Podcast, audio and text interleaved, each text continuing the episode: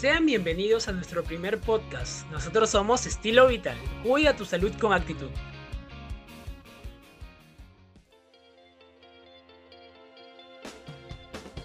Según el estudio divulgado por The Lancet, en América Latina una de cada cinco muertes está relacionada a una mala alimentación.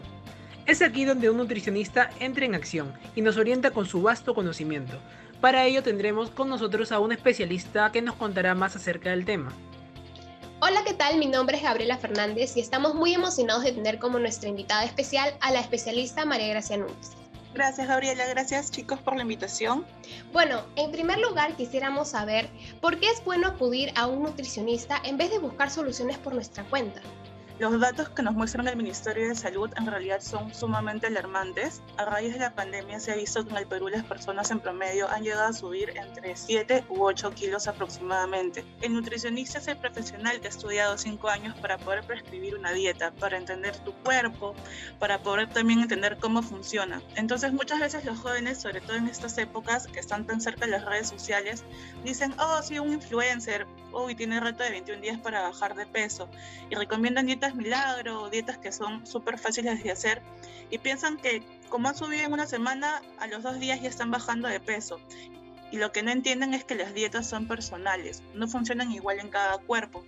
Lo que funcionó en una persona no es lo mismo para la otra. Entonces es sumamente tener un nutricionista porque nos va a guiar, va a conocer todas nuestras necesidades personales y va a entender cómo funciona cada cuerpo que es completamente distinto. Sí, de hecho es muy interesante lo que mencionas, ya que normalmente, como dices, los jóvenes no tienen este hábito de acudir a un nutricionista. Existen personas cruciales que necesitan visitar a un nutricionista abiertamente todos deberían hacerse un chequeo preventivo?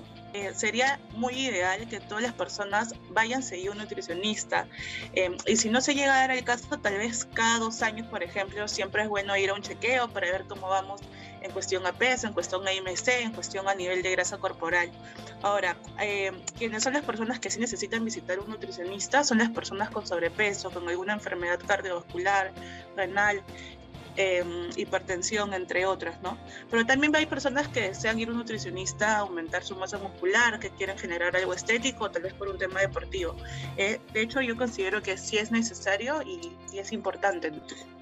Sí, es verdad, María Gracia. Y bueno, ahora justamente entrando a este tema, ¿qué peligros existen en las dietas que podemos encontrar en Internet u otros medios? En realidad es bastante peligroso. Cuando pase la edad, sí van a sentir efectos por hacer esas dietas milagros. Hay que tener mucho cuidado con ello, porque pueden ser muy perjudiciales para el cuerpo, ¿no? Siempre cualquier dieta, cualquiera, tiene que tener supervisión de un profesional. Muy bien, María Gracia, muchas gracias por habernos acompañado en esta oportunidad. Estoy segura que a más de una persona le va a servir todos los consejos que nos has dado. Gracias a ti, Gaby, gracias por la entrevista. Espero poder habernos ayudado y nada, será hasta otra oportunidad. Muchas gracias. En conclusión, lo mejor que puedes hacer para tener una vida saludable es mantenerte hidratado, realizar deporte y dormir tus horas completas, para que de esa manera tu cuerpo permanezca activo y cuente con energías para el día siguiente. Recuerda no tomar decisiones sin consultarlo antes con tu nutricionista.